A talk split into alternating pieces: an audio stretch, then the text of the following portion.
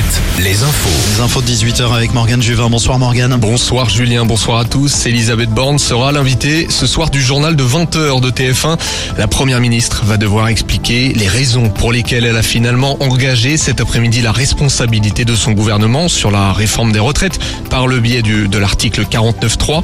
Pas de vote donc à l'Assemblée nationale sur la réforme. Du côté des opposants, l'intersyndicale se réunit ce soir à Paris pour décider des suites à donner à la mobilisation. Des manifestations sont d'ailleurs en cours dans le Grand Ouest. Fabienne Lacroix. Oui, on manifeste en ce moment à Saint-Nazaire, à Tours, place Jean Jaurès ou encore devant la mairie à Poitiers. D'autres rassemblements débutent également à Nantes devant la préfecture, ce qui va perturber la circulation des transports en commun. Rassemblement aussi à Brest, Saint-Brieuc, place Napoléon à La Roche-sur-Yon ou encore à Segré. Les syndicats de la Haute-Vienne se retrouvent dans la soirée pour discuter des prochaines actions. Et puis du côté des blocages, ils se poursuivent au dépôt pétrolier de Donge. Blocage également depuis ce matin des ports de Brest, Nantes, Saint-Nazaire ou encore de la Palisse à La Rochelle. Merci Fabienne. Des motions de censure vont être déposées par les opposants. Le patron des Républicains, Éric Ciotti, a déjà annoncé qu'il ne les voterait pas.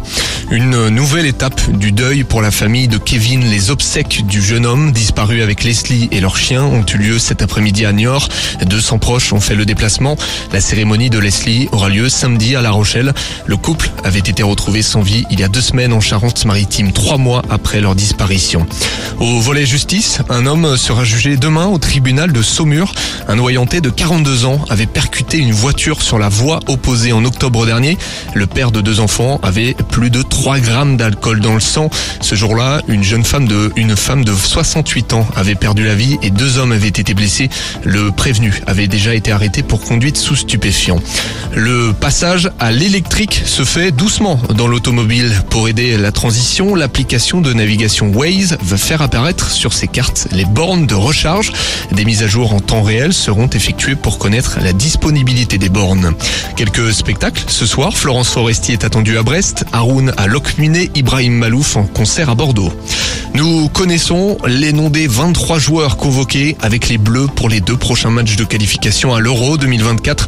On retrouve Giroud, Mbappé, Konaté ou encore Pavard. En revanche, trois nouveaux noms vont monter les marches de Clairefontaine. On retrouve le milieu niçois Kefren Turam, le défenseur de Chelsea Wesley Fofana et puis le gardien de Lens Brice Samba. Premier match dans une semaine vendredi face aux Pays-Bas. Un duel du Grand Ouest ce soir en basket féminin. Oui Julien et un duel de fin de tableau par la même occasion. Angers et Landerneau s'affrontent en Anjou. Un mot de handball chez les hommes pour terminer. Le duel du Grand Ouest. Ce soir, Rennes, Nantes s'affrontent en Ille-et-Vilaine. Météo. Retrouvez la météo avec si belles vacances. Si belles vacances. Des campings riches en sourires. Journée partagée entre pluie et nuages. Demain dans nos régions, de la pluie attendue dans la matinée dans les pays de la Loire et en Bretagne. Dans l'après-midi, un peu partout. Vigilance